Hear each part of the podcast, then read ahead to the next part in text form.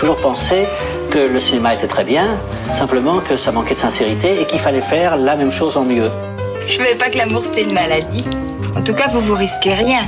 Vous vous êtes fait vacciner. 19h, 20h. Vraiment, il y a un mec surfait, c'est bien Mozart. Quoi. Mozart, Mozart. Euh, Beethoven, c'est quand même autre chose, hein, je suis désolé. Bande à part avec Guillaume Durand sur Radio Classique. Je vais lui montrer qui c'est Raoul. Aux quatre coins de Paris qu'on va le retrouver éparpillé par petits bouts façon puzzle.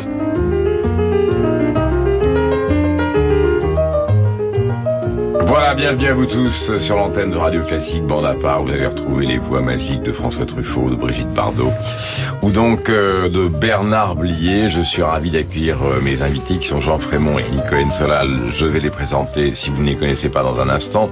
Je vais vous citer cette phrase de Picasso, l'art n'est pas chaste ou s'il est chaste, ce n'est pas de l'art. Or, voici la réponse des féministes et actuellement dans beaucoup de musées, d'institutions et chez les intellectuels on s'interroge au destin qu'il faut donner à la carrière de celui qui a probablement été le plus grand génie du XXe siècle. Je cite par exemple un podcast que vous connaissez probablement, qui s'appelle Vénus ne s'épilait pas la chatte et qui a pris Picasso comme tête de turc. Picasso était un homme particulièrement violent et misogyne qui a passé sa vie à écraser les personnes moins puissantes et moins privilégiées que lui. Le caractère destructeur de Picasso est loin d'être limité à sa vie privée.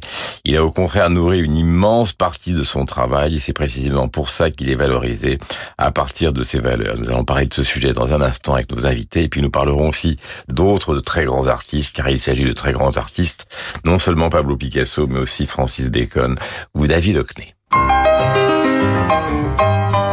Même une jeune fille que le jour m'a interviewé pour je ne sais pas quel journal, je lui avais dit ça, vous savez, pour moi, il n'y a que l'amour, n'est-ce pas J'aime beaucoup les gens. Tout le monde. Et si je n'aurais pas de chance, je crois que j'aimerais même un bouton de porte, n'est-ce pas un, un pot de chambre, n'importe quoi. Voilà la voix de Pablo Picasso, donc une des rares interviews de Picasso qui ne les acceptait pas et qui date de 1966. Annie Cohen-Solal, bonjour. Jean Frémont, bonjour. Annie, vous êtes l'auteur d'un étranger nommé Picasso. C'est un livre qui a connu un succès formidable, publié aux éditions Fayard, et c'est une traque extraordinaire car vous avez découvert le dossier de police de Picasso dans la petite ville donc euh, du Pré-Saint-Gervais, près de Paris, où on retrouve absolument tout ce qui lui est arrivé depuis le début.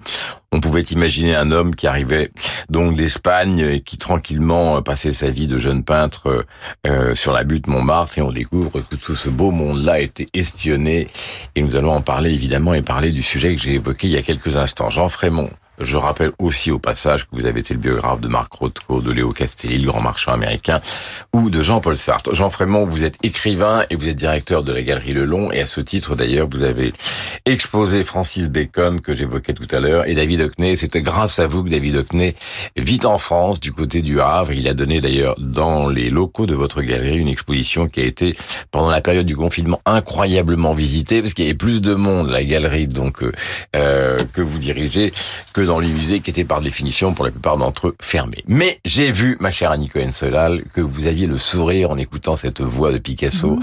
euh, toujours ironique, et en même temps, ce sourire peut-être était-il crispé quand j'ai lu euh, l'auteur, enfin les lignes données justement par euh, les auteurs de ce blog qui est, il est clair et net, un blog anti-Picasso, même s'ils prétendent que c'est un génie, c'est l'envie de l'abattre qui domine.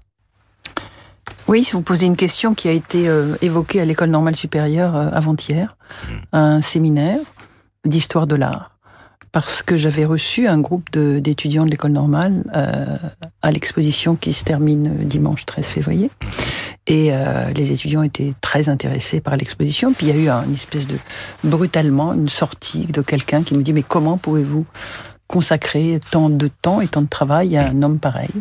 Et donc on a on a parlé de de, de l'attitude de certaines féministes aujourd'hui sur euh, la personnalité de Picasso. Alors, euh, c'est quelque chose qui est qu'il faut écouter quelque part. Hein, il faut écouter les critiques. Euh, D'autre part, il se trouve que c'était pas du tout, du tout mon angle d'approche. Mmh. Euh, moi, il se trouve que euh, je dévoilais un, un aspect sur un, un, artiste extrêmement, totalement mythique, et, et, sur lequel, paradoxalement, on, on ne connaissait pas euh, les déboires euh, avec, la police, euh, l'Académie des beaux-arts et les grandes institutions françaises. Donc pour moi, c'était cette fragilité-là, cette précarité-là de Picasso qui retrouve, qui recoupe tellement d'autres choses que, que, que, que, des gens vivent en France encore aujourd'hui euh, qui m'intéressaient. Mhm. Et, du coup, comment vous avez pris justement euh, les questions qui sont posées, qui sont des jeunes femmes qui On les a écoutées, on les a écoutées. Je résume le dossier, pardonnez-moi. Allez-y, oui, oui, je vous en prie. Je, je résume le dossier. Mhm horrible avec. Enfin, je, je résume. C'est euh, moi, qui suis comme beaucoup de gens qui nous écoutent un amoureux de Picasso, hein, mais je résume le dossier parce qu'il est parfois accablant. Hein, horrible avec son fils Polo, euh, cinq épouses, dont deux qui se sont suicidées. Euh, C'est marié qu'une seule, deux fois. Oui, mais enfin cinq, compagnes, oui, compagnes. Oui, euh, une femme, par exemple, remarquable comme Dora Maar, qui a quand même été acculée à une sorte de, de, dépression, voire plus. Donc ça, comme historienne, vous connaissez ce dossier par cœur. Mmh. Et elles, elles veulent justice au nom de ça aujourd'hui. C'est ça qui est réclamé, quel que, soit le talent de Picasso. Mais bien sûr. Donc euh, effectivement. Mais qu'est-ce que vous en savez de ce qui s'est passé euh, dans l'intimité de, de, la chambre de, de Picasso et Dora Maar Qu'est-ce que vous en savez euh, de la euh, Françoise Gillot lui parle souvent de sa douceur, de sa tendresse. Qu'est-ce que vous en savez de, de ce qui s'est passé avec euh, avec avec Olga euh, euh, Koklova? Moi, je sais que j'ai décidé. C'est sa seule femme officielle. Hein. Non, après il a épousé Jacqueline Jacqueline, Rock. Mais moi, j'ai décidé de, de, Vous savez, il y a eu énormément d'expositions Picasso. Il y en a eu trop peut-être récemment. Et, et moi, j'avais décidé. J'avais je m'intéresse pas tellement aux relations privées dans, dans quand j'aborde les, les grands personnages, puisque quand j'ai travaillé sur Sartre, c'était pas tellement sur la relation avec Simone de Beauvoir que je travaillais. Pour Picasso, la même chose. Et, et les expositions Picasso et Olga, Picasso, c'est pas du tout ça qui m'intéressait. Hmm. Donc effectivement, c'était pas mon angle. Bon.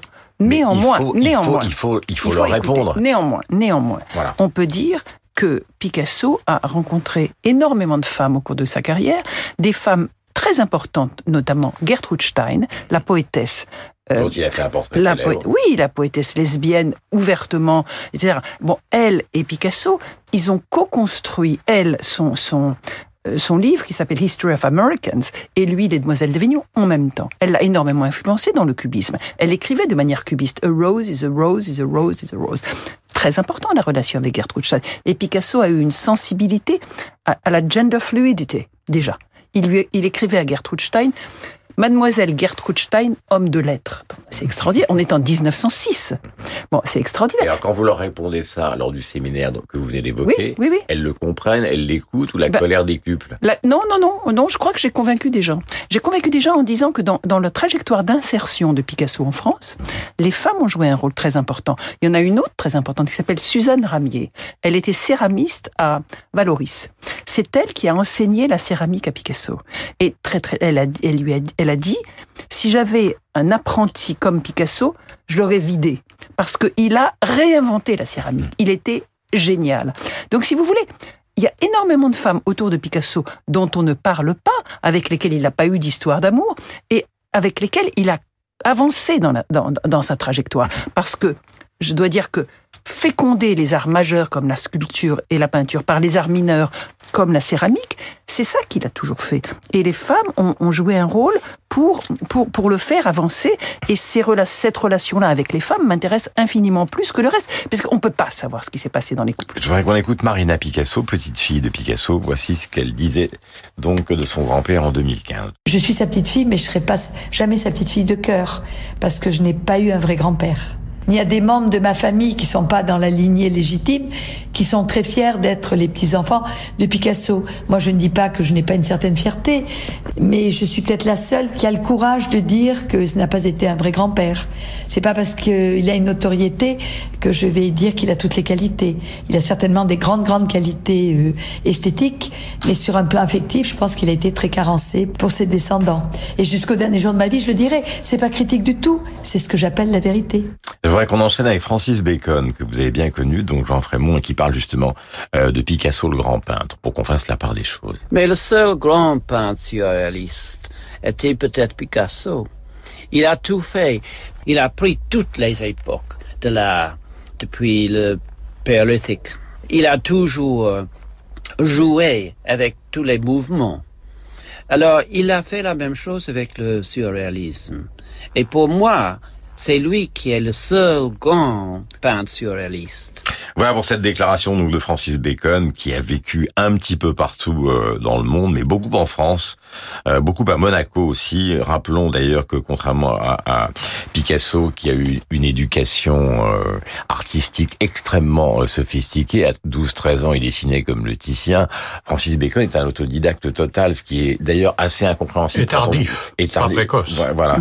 et, et, et, et, et donc c'est vrai que ce, ce, cette absence de formation quand on voit la complexité que ces tableaux est parfois totalement surprenante. Jean, euh, Jean Frémont, qu'est-ce que vous pensez de cette affaire qui est finalement l'éternelle polémique entre Proust et Sainte-Beuve, entre l'homme et son œuvre, et qui prend maintenant une importance considérable, car il faut le dire, l'école normale en a parlé, mais les conservateurs du musée se posent des questions, les écrivains dans la réévaluation des œuvres se posent des questions aussi, et je voulais simplement vous lire, pour être tout à fait complet, ce qu'on vient de me donner pas plus tard que l'après-midi de ce dimanche à propos de la future biennale de Venise, donc est le grand moment euh, de l'art euh, tous les deux ans.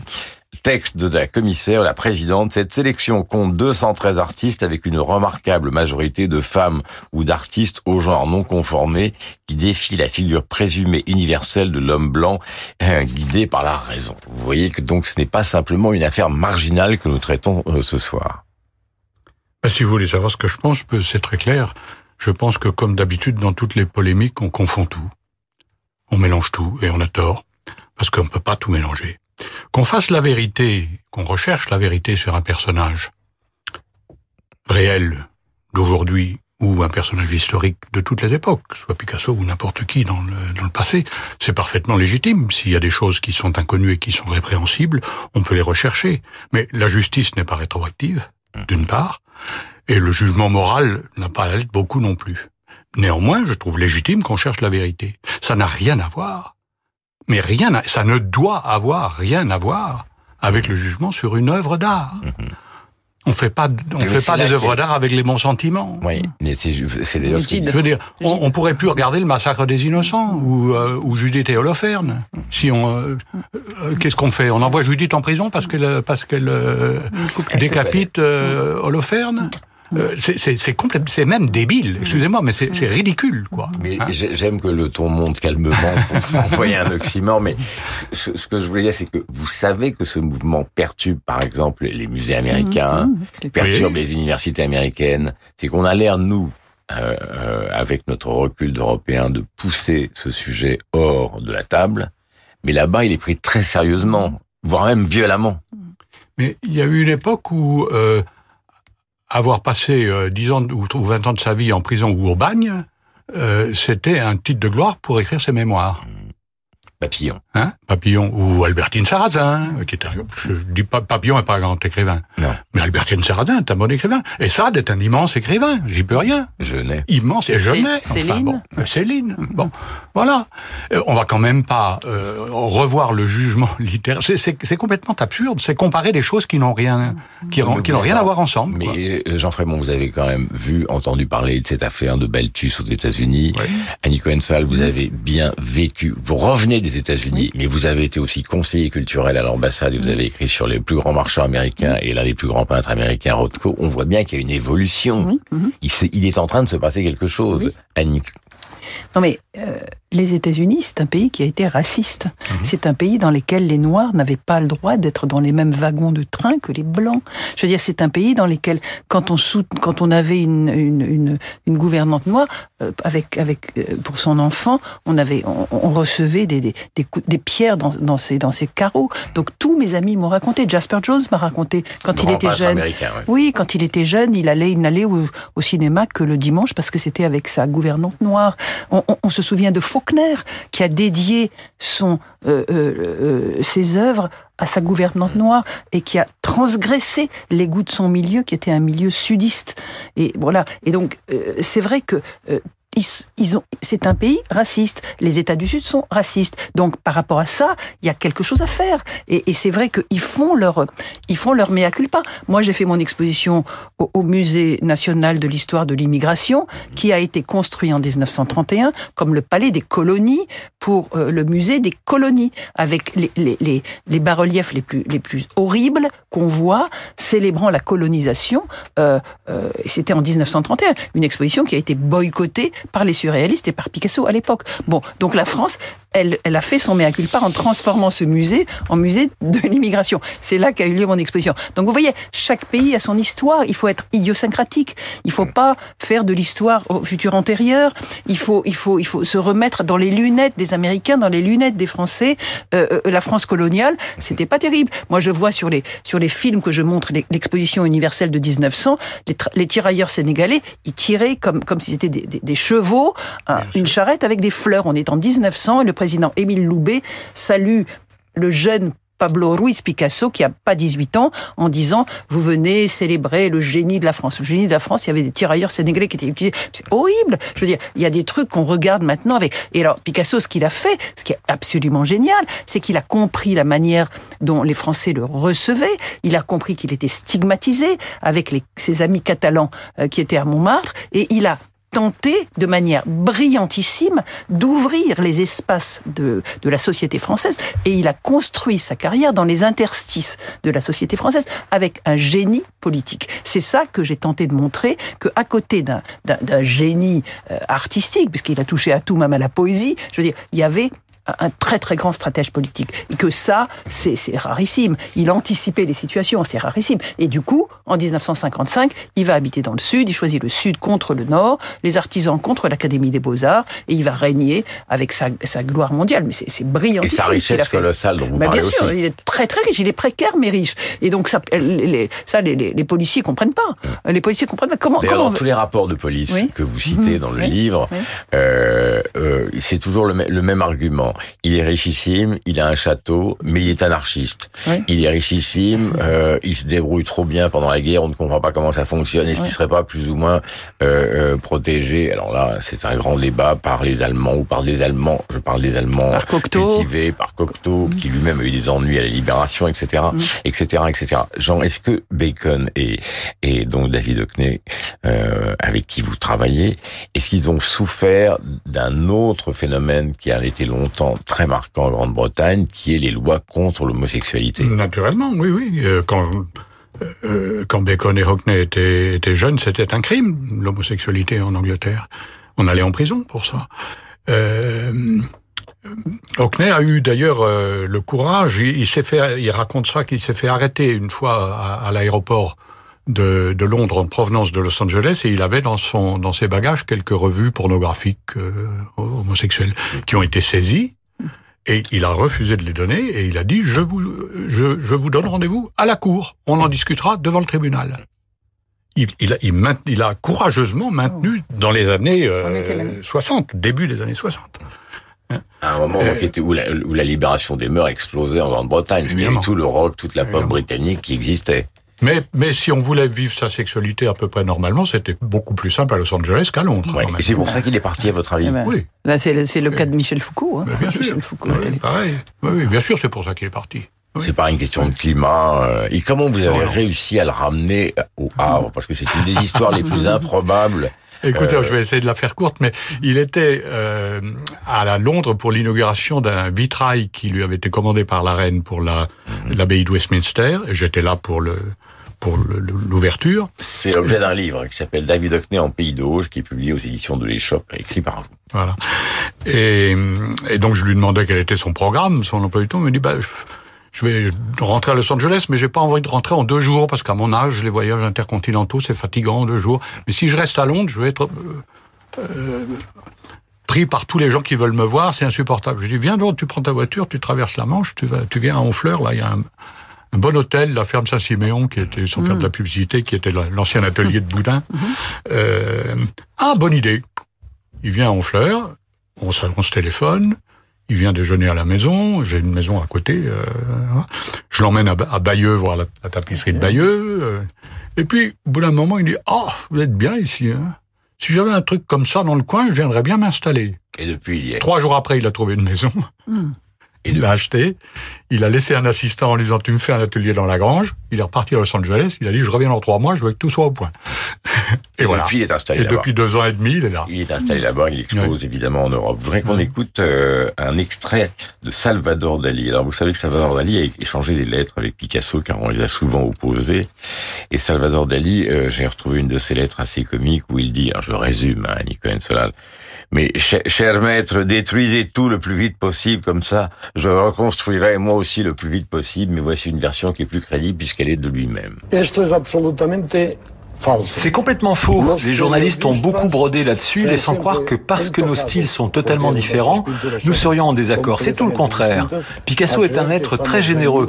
C'est le seul à m'avoir prêté de l'argent pour que je puisse aller aux États-Unis.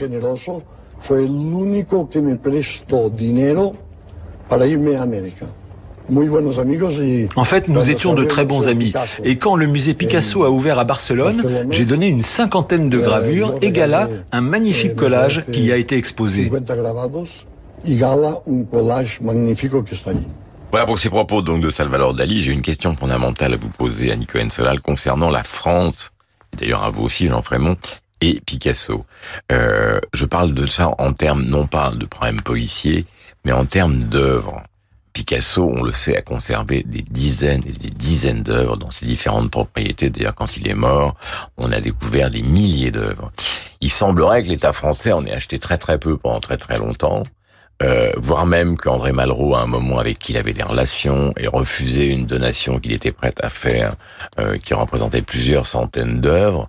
Comment se fait-il que nous soyons passés à côté de ce personnage qui habitait chez nous? Je parle d'un point de vue muséographique.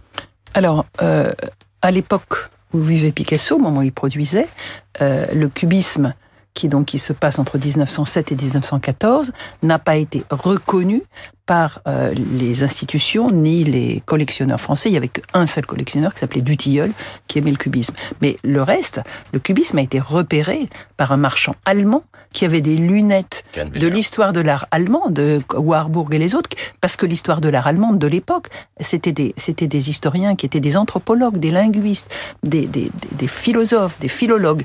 Alors qu'en France, la tradition de l'histoire de l'art était rigoureusement rivé sur le bon goût français hérité de Louis XIV. Et on avait Michael Lutrilio, hein, qui est un oui, Miguel Lutrillo, oui, voilà, mm -hmm. qui dit des choses, mais un divorce évident entre les grands artistes et l'opinion publique en France. Oui, en gros, ils n'y comprennent rien. Mais bien sûr. et donc, et donc en fait, l'Académie des Beaux, les les gens des ministères des Beaux-Arts voulaient entrer à l'Académie des Beaux-Arts, et l'Académie des Beaux-Arts, je l'ai dit dans un livre qui s'appelle Un jour ils auront des peintres, c'était c'était des professeurs de l'école des Beaux-Arts qui étaient eux-mêmes membres du jury des salons, qui étaient eux-mêmes membres de l'Académie des Beaux-Arts et qui votaient pour leurs élèves. Et c'était le, le, goût académique, le goût traditionnel. Le, la peinture et la sculpture en dessous. Oui, mais les, les, patrons, et, les patrons et, de musée, et l'art traditionnel. Ils sont la même être... chose. J'ai des, j'ai des, j'ai des, j'ai des, j'ai des récits sur les œuvres de Picasso qui voulaient être achetées par des conservateurs de musées et qui été refusées par la réunion des musées nationaux. Il y a beaucoup d'histoires comme ça. Mais Malraux, il arrive plus tard, euh, Guillaume. Malraux arrive plus tard. Moi, je parle de toute la période avant la dation de 1947. En, auparavant, pendant les années... Donc, le cubisme, il est acheté surtout, grâce à Canveller, dans les empires de l'Est, l'empire russe, l'empire... Regardez les, les expositions de et Morozov, ouais. bon, en Allemagne, en Autriche, Hongrie, en Amérique. Pendant l'entre-deux-guerres, c'est Alfred Barr, directeur du MoMA, qui arrive à l'âge de 27 ans et qui fait de Picasso le centre de toute l'histoire de l'art du XXe siècle, avec les expositions cubisme, surréalisme, dada et hommage à Picasso, euh, car 40 Years in, of Picasso's Art en 1939, avec 300 œuvres pendant toute la Deuxième Guerre mondiale, qui fait que Picasso est extrêmement célèbre aux États-Unis et que l'exposition voyage partout. En France, il y a deux œuvres, un don de Picasso au musée de, de, de Grenoble, Grenoble, à Audrey Farcy, qui est, un, qui, est un, qui est un directeur de musée très original, et c'est une, une, une, femme de Donc, 1921. Pour les gens qui nous écoutent, ça paraît absolument surréaliste. C'est-à-dire que quelqu'un qui a vécu de 1900 oui, oui, jusqu'au début des années tout à fait ça. 70, où il est C'est mort. ahurissant, donc en c'est scandaleux. 73, Oui. euh, le nombre de Picasso est très faible, d'ailleurs comme le nombre Rien. de grands artistes Rien. américains. euh, Rien. de grands artistes Rien. américains. Oui, et il y avait. Est-ce y avait- qu'il y avait derrière tout y ça avait des rien. raisons politiques? Est-ce que Oui, c'était bien sûr, c'était- c'était un refus. contre le communiste? Non, c'est non, il n'était pas communiste encore. C'était un refus d'ordre esthétique. Oui. Un refus. Ah, vous êtes d'accord Picasso n'était pas le seul et ça a duré longtemps. Bien sûr. Euh, Il n'y avait pas vous avez euh, peut-être lu le, le très beau livre de Germain Viat, L'envers de la médaille. Il raconte ça à propos de Mondrian. Il n'y avait pas un Mondrian, c'est l'histoire des faux Mondrian que le musée Centre Pompidou a failli acheter. Mais il n'y avait pas un seul Mondrian. Et ensuite, il y a- y le, le reste du livre, c'est sur Dubuffet. Et Dubuffet raconte aussi tout ça, la, la, la, la- la façon dont les, dont les officiels français ont, Donc, ont été aveugles à l'art de leur temps. quoi. Complètement. Et donc, ben, on on connaît déjà le leg Caillebotte. Et puis, il y a- il y a- il va Oui, y avoir une thèse, il va y avoir la soutenance d'une thèse le 23 février. Je suis au jury de Vérane Tasso sur le, le, le séquestre Canveller. Mhm. Elle a, elle a, il y avait 800 œuvres cubistes qui ont été séquestrées chez Canveller en 1914, en décembre 1914. Elle a trouvé la provenance de toutes ces œuvres. Elle a retrouvé toutes ces œuvres. Mais c'est terrible. Elles ont été vendues pendant quatre, quatre ventes de 1921 à 1923. Donc, elles ont été invisibles pendant 14 ans. Mais ces œuvres, elles sont partout dans le monde. Et la France les a perdues. Et c'est même, c'est choquant. Mais ce que je voulais dire par, par- rapport à ça, c'est qu'il il y avait une personne qui était Jean Kessou, qui est devenu directeur du MNAM, du Musée national d'art moderne après la guerre. Et à ce moment-là, ils ont dit, on va demander aux artistes contemporains de, de nous faire des prix pour des œuvres. Donc Braque a, a- a fait 10% sur trois œuvres, Matisse la même chose. Picasso a offert 10 tableaux. C'est le seul qui ait fait ce geste-là. Il a offert 10 énormes tableaux et il est devenu bienfaiteur de la France. Ce qui est formidable. Alors je voudrais citer l'œuvre, euh, enfin le dernier travail d'Annie Cohen-Solal, donc qui s'appelle Un étranger nommé Picasso, avec son numéro, donc du point de vue euh, policier, 74 664 en couverture, c'est publié aux éditions Fayard. Et ça a eu le prix féminin. Et ça a eu le prix féminin, absolument. Euh, et vous retrouvez, parce que là on a parlé essentiellement du début à Montmartre et de sa surveillance, mais ça dure pendant tous les problèmes qui sont liés à la guerre, puisque c'est simplement en 1940 qu'il essaiera une dernière fois d'être français, après plus jamais de sa vie. Et puis, puisque nous évoquions le petit livre de Jean Frémont concernant David Hockney au Pays d'Auge, il y en a un magnifique qui s'appelle Le Miroir Magique. Alors là, on change d'éditeur, Jean. C'est chez Paul. Il y a notamment euh, une petite histoire, parce que c'est par petites histoires que vous racontez que j'adore, par- parce que j'aime beaucoup Édouard Manet. Entre Édouard Manet et deux gars, où l'un fait le portrait de la femme de l'autre, et ça se termine extrêmement mal, mais les livres sont faits pour être lus et pas racontés, donc euh, à la radio. Donc je vous recommande ce miroir magique. Il y a un, évidemment une musique qui nous fait tous penser à, à la césure des Demoiselles d'Avignon, puisque vous en parliez tout à l'heure, donc euh, Annie Cohen-Solal, dans les relations entre Picasso et Gertrude Stein. C'est évidemment ce Stravinsky exceptionnel qui a été donné pour la première fois donc au Théâtre des Champs-Élysées. Il y avait dans la salle Pablo Picasso, Maurice Ravel et tous ceux qui se sont battus pour écouter ce sacre du printemps.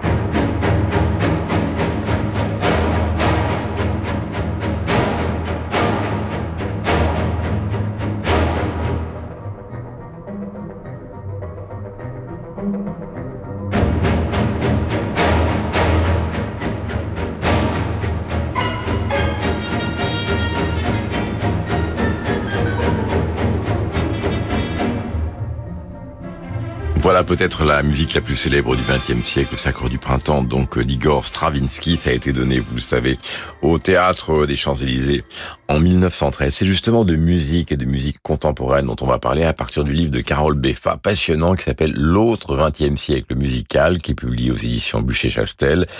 Et bande à part, c'est aussi donc euh, Marc Lambron qui sera avec nous, grand amateur de musique, notamment de rock'n'roll, et Bertrand Burgala. Ils rejoindront tous les deux donc euh, notre invité principal qui est Carole Beffa. Découvrez de nouvelles histoires en musique d'Elodie Fondacci. Il était une fois trois boucs qui vivaient ensemble dans la montagne. Du versant où ils se trouvaient, ils apercevaient un vaste pré.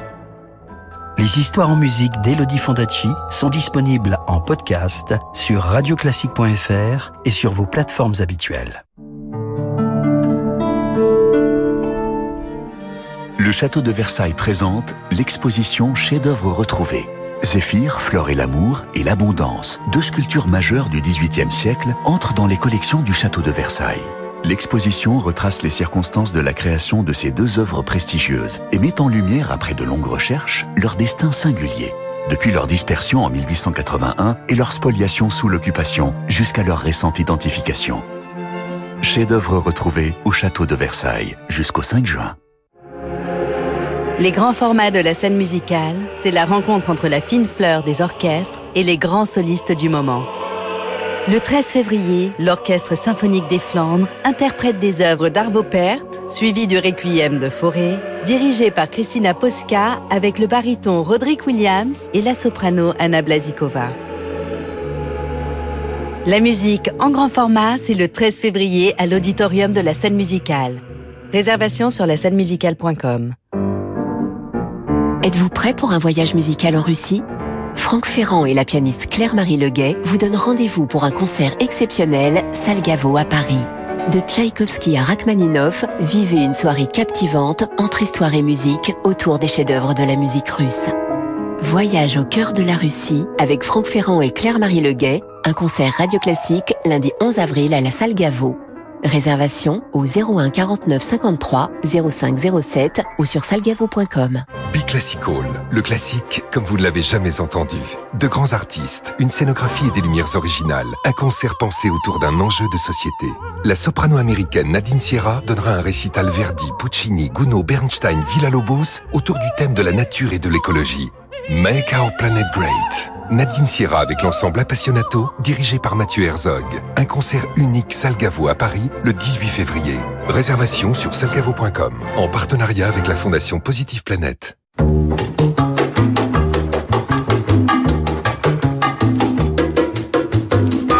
On est tous en cellule, mon petit pote. Toi, moi, tout le monde. La vie est une prison. Et la plus terrible de toutes parce que pour s'en évader, faut passer l'arme à gauche. Plaisante jamais avec ces choses-là. 19h, 20h. La chamade, c'est une expression, ça s'appelle le cœur bat la chamade. Et ça vient d'une expression de guerre qui voulait dire que quand une ville assiégée se rendait, les tambours et les clairons jouaient la chamade. Ça voulait dire un signe de défaite. Bande à part avec Guillaume Durand sur Radio Classique. Deuxième partie de bande à part, donc nous recevons Carole Beffa, vous avez évidemment reconnu car vous l'écoutez souvent sur l'antenne de Radio Classique, le boléro de Maurice Ravel. Bonjour Carole, le livre s'appelle L'autre 20e siècle musical, publié chez Buchet-Chastel, c'est un livre passionnant, avec euh, une reproduction de Roy Lichtenstein et évidemment une réflexion sur ce que pourrait être le, le 20e siècle musical partagé entre les minimalistes américains, alors je cite évidemment Steve Reich, Phil Glass et les autres, et puisque a produit l'Europe contemporaine, c'est-à-dire euh, évidemment des gens à la tête desquels on trouve souvent Pierre Boulez et son célèbre marteau sans mètres, mais aussi des Italiens comme Luciano Berio, des Allemands comme Stockhausen. Et votre cœur va du côté de l'Amérique. Nous sommes avec Bertrand Burgala, qu'il est inutile de vous présenter puisqu'il fait partie de cette bande à part, et aussi Marc Lambron. Marc est écrivain, adore la musique, notamment le rock and roll. Et Bertrand, il est tout simplement producteur de musique, auteur, et l'un de ses de ses CD est actuellement donc en vente. On en reparlera. On fait un petit peu de promotion. D'abord, Carole, pourquoi cette idée? Alors, vous, vous êtes musicien, professeur, musicologue, improvisateur, pianiste, donc les qualités sont multiples, mais pourquoi vous avez ressenti la nécessité d'écrire ce livre, qui est une sorte de de manifeste du bon goût contemporain finalement? Oui, d'une certaine façon. Je crois que c'est tout simplement parce que pendant mes études, qui étaient assez longues, je me suis rendu compte que dans la plupart des manuels sur l'histoire de la musique, même dans la plupart des histoires de la musique tout simplement, eh bien, c'était une vision extrêmement partielle et partiale que l'on nous servait. C'est-à-dire que le XXe siècle, pour sa première moitié, se limitait en tout et pour tout à sept noms. Debussy, mais seulement un certain Debussy. Par exemple, le Debussy le plus léger, celui des mélodies, celui du quatuor à cordes, certainement pas. Évidemment, la trinité viennoise avec Schoenberg et ses deux disciples, Berg et Webern. Varese, euh, pourtant auteur de seulement deux heures de musique, mais qui avait droit à de larges mentions et toujours très élogieuses dans l'histoire de la musique. Stravinsky, mais pas tout Stravinsky. Euh, par exemple, le Stravinsky néoclassique était considéré comme de mauvais goût, vulgaire. Et puis, euh, par exemple, des gens comme euh, Ravel n'avaient quasiment pas droit à être mentionnés ou simplement... Euh, dans On ne pas sur l'antenne de Radio Classique, parce qu'on l'écoute très très souvent dans toutes les versions d'ailleurs. Et Dieu sait qu'il y en a et que le répertoire est très important. Exactement. Et puis euh, là, pour le coup, il n'y a pas du tout de déchets. C'est vraiment le compositeur parfait, me semble-t-il, qui, euh, aussi bien dans la musique de chambre que dans la musique chorale, dans la musique symphonique, évidemment aussi dans la musique pour piano, a excellé. Alors, la deuxième moitié de ce XXe siècle, vous en avez déjà un petit peu parlé, en disant que effectivement, vous avez à côté des pays, euh, d'ailleurs peut-être les plus compromis pendant la deuxième guerre mondiale, euh, Italie, Allemagne, mais aussi d'une certaine façon euh, la France, et bien peut-être par contre-coup la jeune avant-garde musicale a cherché à euh, faire table rase du passé. D'où le, le, nom Marteau sans mètres, hein, évidemment, de Pierre Boulez. Alors, je rappelle pour tous ceux qui écoutent Radio Classique que Pierre Boulez a été un, un immense chef d'orchestre, notamment la tête de l'orchestre de Cleveland, et qu'il a donné de nombreuses versions, par exemple, des œuvres de Ravel. Mais pour illustrer votre propos, pour qu'on essaye de comprendre ce qui vous plaît chez les uns et ce qui vous énerve chez les autres, voici par ordre d'entrée Pierre Boulez dans Le Marteau sans mètres de 1955, qui est son œuvre la plus célèbre, que l'on peut écouter.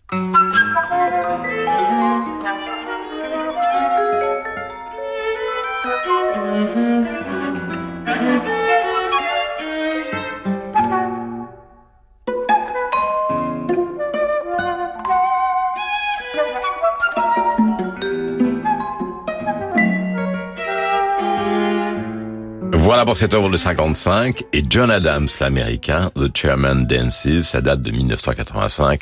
C'est plus tardif, mais c'est un autre registre, une autre version de la musique de la fin du XXe siècle.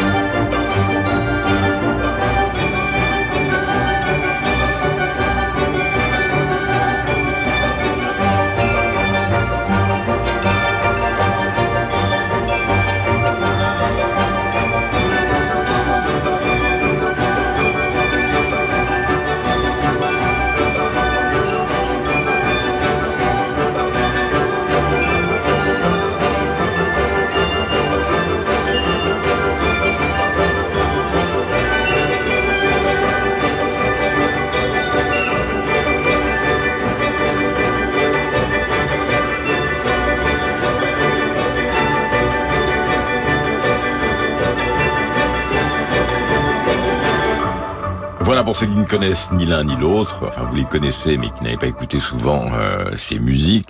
Alors il faut rentrer dans le vif du sujet parce que maintenant nos camarades sont bouillants, ils ont envie de vous interroger parce qu'ils l'ont, ils ont lu avec beaucoup d'attention cet autre 20e siècle musical. Au fond, que reprochez-vous à Boulez? Et qu'est-ce que vous aimez chez Adams, qui sont les figures tutélaires euh, de ces deux écoles qui font ou qui ont fabriqué la fin du 20e siècle musical. Alors, Boulez est évidemment un très grand chef d'orchestre, c'est aussi un grand gestionnaire des institutions musicales. Je ne reproche qu'une chose, c'est de figurer peut-être dans l'histoire de la musique euh, au titre de compositeur comme s'il était l'égal d'un Ravel euh, et qu'il euh, figure parfois alors même que Poulenc, Britten, Shostakovich n'y figurent pas. Or, sa musique qui, au moins à ses débuts, a cherché à rompre avec toute balise perceptive, qu'il s'agisse de pulsation, qu'il s'agisse d'harmonie, qu'il s'agisse même de thématisme, sans parler Ou de de bruits qui viennent de l'extérieur, enfin, de l'extérieur de la musique. Alors c'est ce qu'il a cherché parfois à intégrer, encore que d'autres euh, de la musique complète l'aient fait euh, euh, plutôt plus que lui.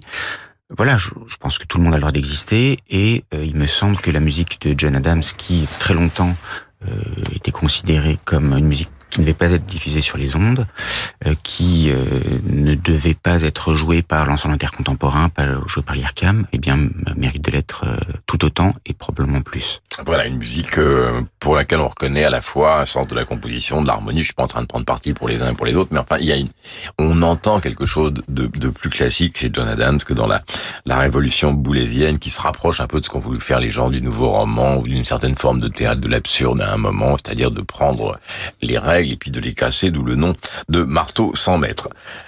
Marc Gendron, je vous sens, vous le grand amateur de rock, vous devez vous dire que toute cette musique classique ne vaut pas grand-chose, ou est-ce qu'au contraire, vous, vous partagez le, le constat du camarade Béfa Pas du tout. Je vais vous emmener au XVIIe siècle euh, pour dire que le livre de, de Carole, au fond, est un cas particulier important de ce qu'on pourrait appeler le terrorisme de la nouveauté.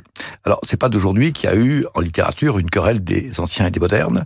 Euh, la Révolution française est très importante euh, en Europe et pour le monde parce que ça pose l'idée d'arrasement, l'idée que il faut périr l'ancien le, pour que la révolution advienne. 19e siècle. Passé en peinture avec David et Fragonard. Alors, David faisait guillotiner tout le monde, il avait exilé Fragonard dans un coin du Louvre. Voilà, donc il y a une guillotine qui, à partir de, de 1789, est cachée quelque part dans l'histoire de l'art. Euh, je vais vite, mais 19e siècle, mythologie du progrès, vous voyez ça très bien dans le, même la philosophie de Hegel ou de Marx, et si vous combinez la notion d'ancien et de moderne, plus l'idée de révolution, plus euh, cette, euh, cette idée de progrès qui existerait en art, vous arrivez au XXe siècle, qui est un siècle de manifeste. C'est-à-dire qu'on voit très bien, euh, alors Dada, surréalisme, puis euh, nouveau roman, euh, nouvelle, vague, nouvelle vague, les avant-gardes, la question des avant-gardes. Et alors, le, le, le livre de, de Carole Beffa, euh, évidemment, pointe la chose suivante, c'est que les avant-gardes, de manière assez terroriste à chaque fois, et avec évidemment des, des, des innovations, euh, se font fort de tuer ce qui est venu avant. Euh, et est-ce que, alors la question de, de Boulez est intéressante, parce que Boulez c'est déjà un épigone finalement. Il vient après les trois grands viennois et il en reprend le, le sillage en France.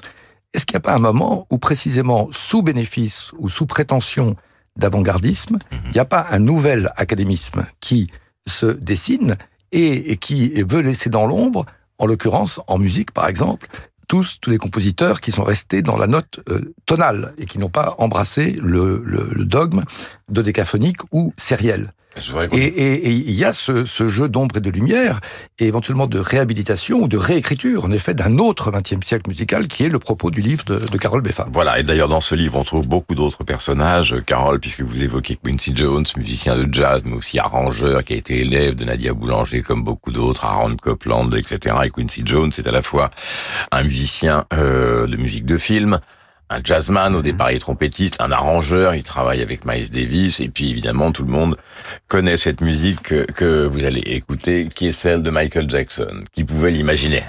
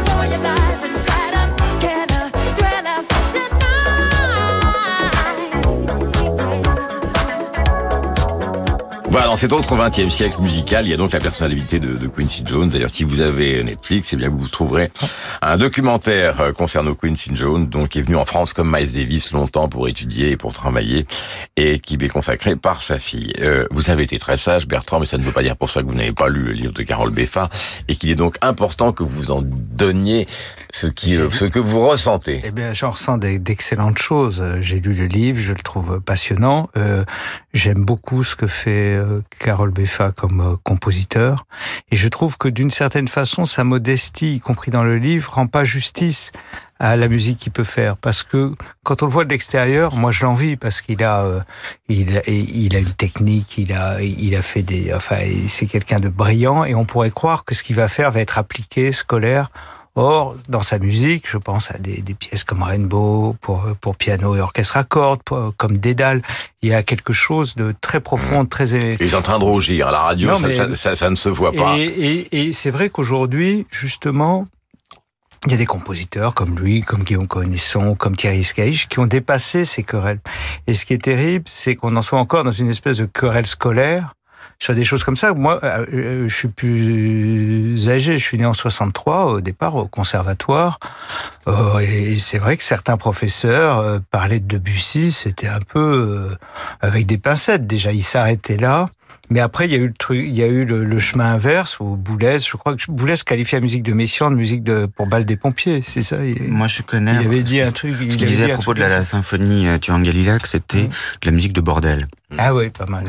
Et euh, donc il y a eu ces. Étant dit, on parlait de Picasso tout à l'heure, il a eu des propos sur euh, tous ses confrères, y compris le précédent, qui ont été atroces. hein. Il a dit de Bonnard que c'était un pauvre gars qui, quand il voyait le soleil, mettait du jaune. Euh, Il a, il a dit de, de Rubens que, que c'était du journalisme Oui, appliqué à la. Picasso n'aurait rien été sans les bordels de Alors, ce qui est Barcelone. formidable, Donc, il faut c'est qu'aussi, euh, ce que je trouve hommage. formidable, c'est que Carole rend hommage justement à des compositeurs comme Jean Alain, euh, qui est mort très jeune, euh, mais qui était quelqu'un qui a fait des choses euh, formidables. Je pense à la chanson à bouche fermée, qui est euh, magnifique. Euh, après, ce qui est difficile, c'est toujours ce côté d'école, c'est-à-dire par exemple, si on prend John Adams, qui est ma- magnifique, ce qui est embêtant, mais c'est comme pour tout, c'est comme le Velvet Underground, c'est pas le Velvet, c'est les gens qui après aiment le Velvet et qui vont recopier la méthode tout le temps. Et aujourd'hui, par exemple, vous avez au cinéma ou à la télévision, on entend plein de musique où les gens répètent les notes deux ou quatre fois, ou, ou les mêmes mesures euh, à l'infini sur Pro Tools, et ils se disent on fait du Steve, on, on fait du Steve Reich, on fait du, euh, etc. Donc c'est toujours, c'est plus, c'est pas eux, c'est pas le, le, le, le- le compositeur n'en est pas responsable, bien sûr. Mais c'est vrai que Alors, le XXe siècle, Carole, question qui est importante puisque nous sommes sur Radio Classique et c'est vrai que cette musique classique du XXe siècle que vous défendez, y compris Steve Reich que vient d'évoquer Bourgala, pour la plupart des gens qui sont des amateurs de musique classique, qui vont aux Champs-Élysées, etc., eux, ils sont restés scotchés au fond, non pas au XXe, mais au, mais au XIXe, au début du XXe siècle. C'est-à-dire que, euh, qu'il se soit John Adams, ou que ce soit Boulez, ou que ce soit Ou que ce soit Stockhausen, ou que ce soit Ligeti, tous ces personnages-là, ça leur paraît encore être une planète inaccessible, en tout cas qu'ils ne comprennent pas. Oui et non. Je suis persuadé que euh, vos éditeurs, si on leur fait écouter la musique de Adams, ce que vous avez fait, vous avez eu tout à fait raison. Pas simplement pour, pour dire que ah, du classique, eh bien aujourd'hui on a entendu à la fois euh, du Boulez et du Quincy Jones, mais parce que c'est une musique qui, je pense, parle directement à l'intellect, certes, elle est incroyablement bien faite, elle sonne bien, mais elle parle aussi au corps, c'est une musique qu'on a envie de danser. Il n'y a aucune raison, à mon avis, si euh, vous appréciez Ravel, D'où le titre, d'ailleurs, de Chairman Dance. Exactement. Euh, où dans cette idée, euh, on a une danse assez euh, surréaliste euh, qui euh, fait se côtoyer Mao, sa femme, Nixon, sa femme. C'est quelque chose d'assez étonnant dans, dans l'économie de l'opéra. Donc non, je, je suis à peu près certain que vos éditeurs se rendent compte de la différence qu'il y a entre un marteau 100 mètres euh, et sa grisaille habituelle et les couleurs fantastiques d'un John Adams ou d'un Steve Reich. Je voudrais qu'on écoute Pierre Boulez, justement, qui expliquait les raisons pour lesquelles il défendait cette musique, euh, qui n'était pas celle forcément qu'il interprétait comme chef d'orchestre. Je pense que le problème, c'est le problème des interprètes qui n'ont pas de courage ou ou qui sont trop paresseux, tout simplement. Si vous persistez à donner de la musique contemporaine, vous créez un public au fur et à mesure. Et il n'y a pas de raison que, par exemple, des gens se précipitent à des expositions de peinture contemporaine et n'aillent pas à des concerts de musique contemporaine. Si M. Paulini ou M. Barenboim jouent des œuvres contemporaines, les salles sont bien remplies. Elles sont peut-être moins pleines que s'ils jouent Chopin ou Beethoven, mais les salles sont tout à fait remplies. Still my guitar gently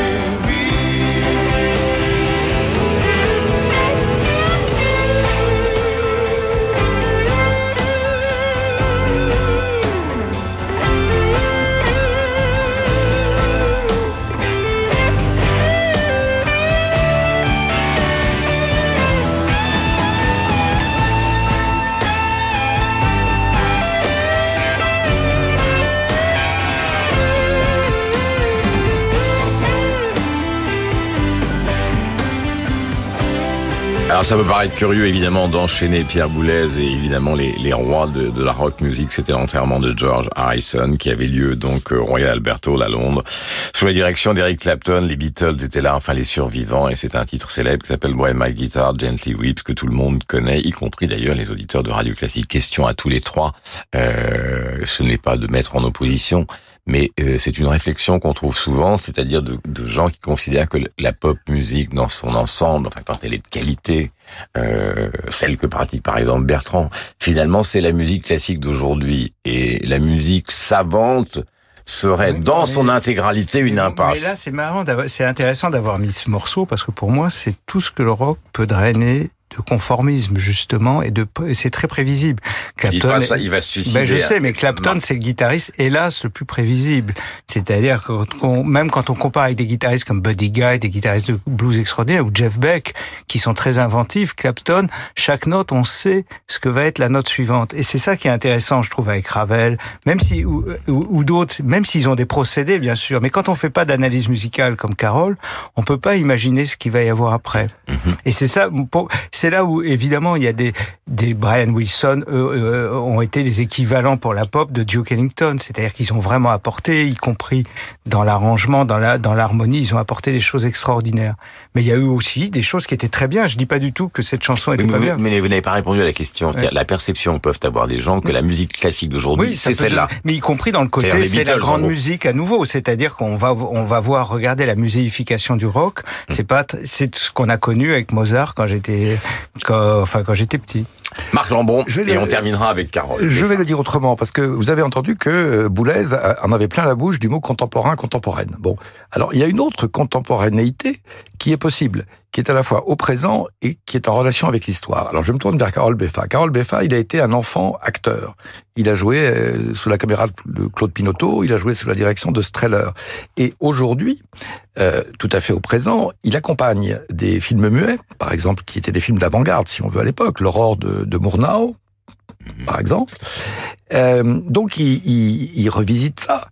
Et euh, en même temps, bon, bah, il, compose la musique qui est la musique de, de tonale de son temps. Donc le contemporain, euh, au fond, il y a une autre lecture que la lecture néo-académique, qui est celle des épigones de, Pierre Boulez. Voilà. Je voudrais, qu'on écoute un, compositeur que vous défendez, Carole, on conclura avec vous, qui est évidemment totalement euh, inattendu pour ceux qui s'attendent à une musique classique euh, classique, fut-elle d'ailleurs une musique classique d'avant-garde. Il s'agit de Vladimir Kosma, qui a quand même euh, composé Le Grand Blond avec une chaussure noire, et aussi Rabbi Jacob.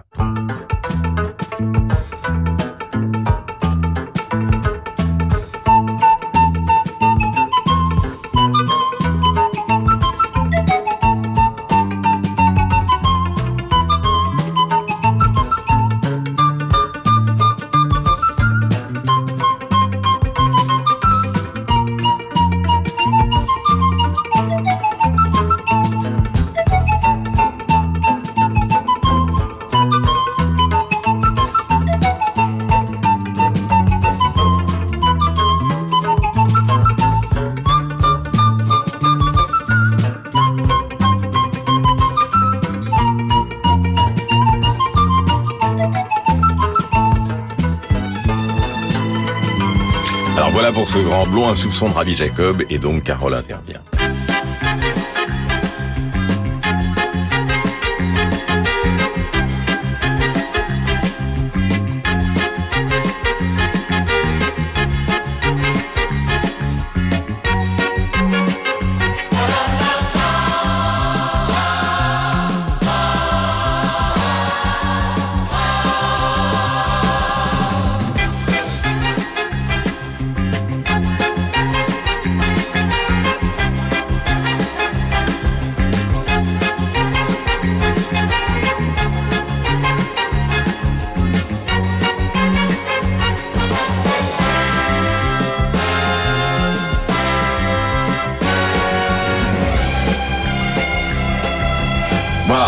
L'arrivée de Vladimir Kosma dans, dans ces choix qui sont, qui sont les vôtres, je le rappelle, donc la musique répétitive américaine.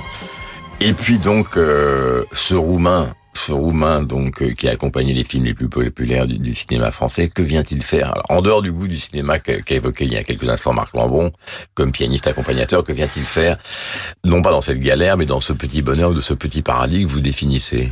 D'abord, remarquez que euh, a droit à un postlude, c'est-à-dire que je me suis permis, avec lucidité, j'espère, euh, de l'inclure effectivement dans ce panthéon musical qui est le mien du XXe siècle. On aurait pu dire du XXIe siècle, s'agissant de lui. Je pense que c'est un compositeur au métier impeccable, dont euh, certaines des musiques sont des tubes planétaires. Il n'y avait aucune raison de ne pas l'inclure, en plus de la joie que j'avais de mentionner un compositeur de musique de film qui est euh, l'un des derniers géants vivants, avec évidemment John Williams dont on vient de fêter le 90e anniversaire. Tout à l'heure, vous parliez de Ravel, compositeur aussi au succès planétaire. Ça reste en termes de droit d'auteur l'un des personnages les plus joués dans le monde et idolâtré, reçu par Chaplin à Los Angeles de son vivant. D'ailleurs, il y a un très bon roman de Jean Echnoz qui s'appelle tout simplement Ravel, qui raconte cette position de superstar mondiale euh, qui caractérisait ce petit homme qui vivait dans une maison très particulière à Montfort-la-Maurie, habillé toujours avec une élégance absolument extraordinaire, un peu comme Bertrand Burgel. On peut dire une chose quand même, c'est que notre ami Beffa est en train de préparer un essai sur Bernard Herrmann, qui a commencé en 41 comme musicien de film avec Citizen Kane, qui finit en 76 avec Taxi Driver et qui a fait la musique de sept films de Hitchcock, qui est un post-malérien moderne, cinématographique, magnifique.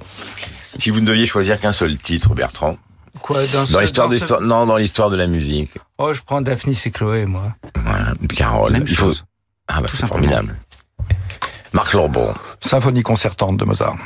Voilà, et moi je choisirais Ascenseur pour l'échafaud euh, de Miles Davis, le moment où il arrive, donc tout seul face au film de Louis Malle, on voit Jeanne Moreau qui passe, qui pleure, et il est là avec des musiciens européens, Pierre Michelot à la basse, René Utrégé au piano, et si ma mémoire est bonne, c'est Kenny Clark qui est à la batterie, il improvise totalement de A à Z, et il va renverser le jazz puisqu'il arrive sans partition, simplement avec quelques notes,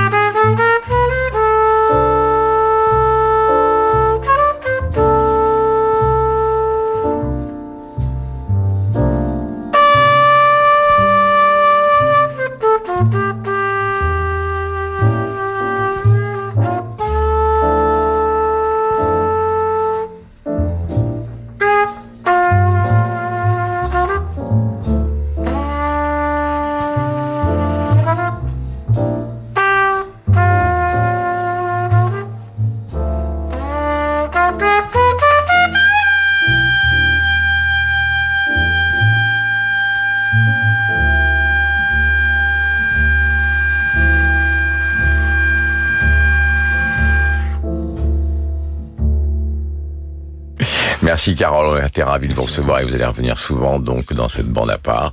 L'autre 20e siècle musical, publié aux éditions Buchet-Chastel avec une magnifique couverture puisqu'il s'agit d'un tableau d'une reproduction de Roy Lichtenstein. On se retrouve la semaine prochaine, nous parlerons de deux choses. Du, des Césars, en recevant la présidente des Césars, Daniel Thompson, et le président du Festival de Cannes, Pierre Lescure, et nous parlerons de la situation politique, mais aussi d'un point de vue romanesque avec Catherine Ney et Franz Olivier Gisbert, puisque leurs deux livres parlent de politique, mais c'est vraiment une politique euh, à la sauce, entre guillemets, pardonnez-moi cette expression un peu vulgaire, de Catherine et de Franz Olivier. À la semaine prochaine, passez la meilleure semaine possible sur l'antenne de Radio Classique.